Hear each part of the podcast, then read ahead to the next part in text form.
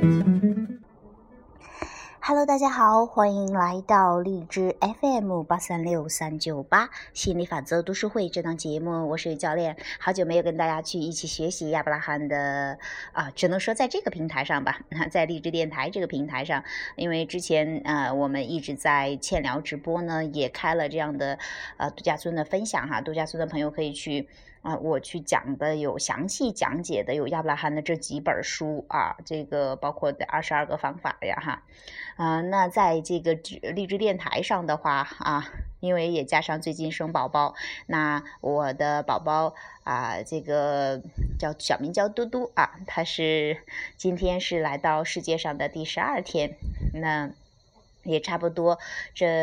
呃，因为忙于生宝宝呀，然后又熟练这些新的业务啊，现在的话还有包括恢复身体呀啊，然后呃这个呃都有个过程。现在的话，基本上就啊按部就班的去生活了哈，所以说又开始跟大家去分享啊这个亚伯拉罕的心理漩涡这本书哈，我们一起接着学习。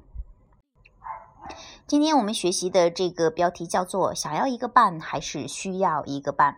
以下的问题来自亚伯拉罕工作坊成员的发问啊，提问着说：“听起来像是说，当我想要某个人时，就会把他从我的身边推走；但是当我不想要某个人时，他反而会来到我的身边。为什么会是这个样子呢？”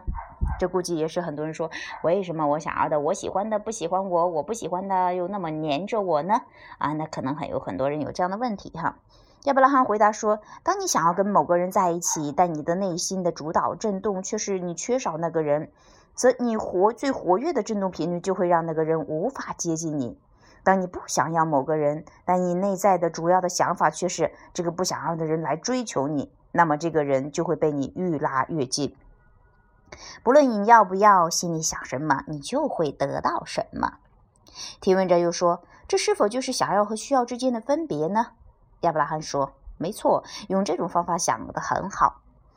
当你想要某样东西，也一直想着拥有它之后的感觉有多么美好，那么当下的情绪就会给你很好的感受，因为你目前的想法跟你真心所愿的振动频率相符。”但是，当你想要某样东西，心里却一直想着没有这样东西的感觉，你把焦点放在匮乏上，情绪就会变得很负面，因为你的想法跟你的真实愿望完全不符合。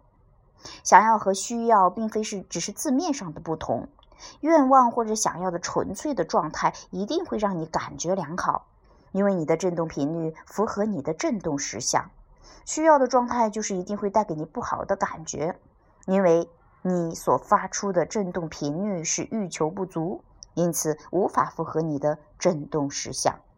啊，这一篇比较短啊，就是说真的想要一个伴还需要一个伴。有时候你真的觉得 need 需要我没有不行，那这其实你的主导的就是匮乏的一个状态。那你说我想要，哎，我我我现在也很好，但我想要一个伴，有一个呃这个更多的共同创造，那是从有出发的感觉很好。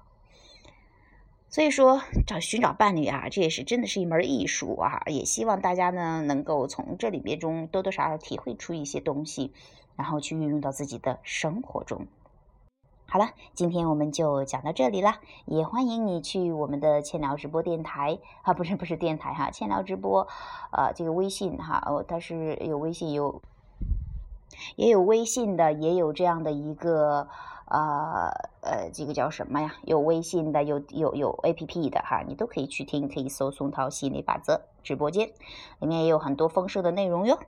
好啦，拜拜。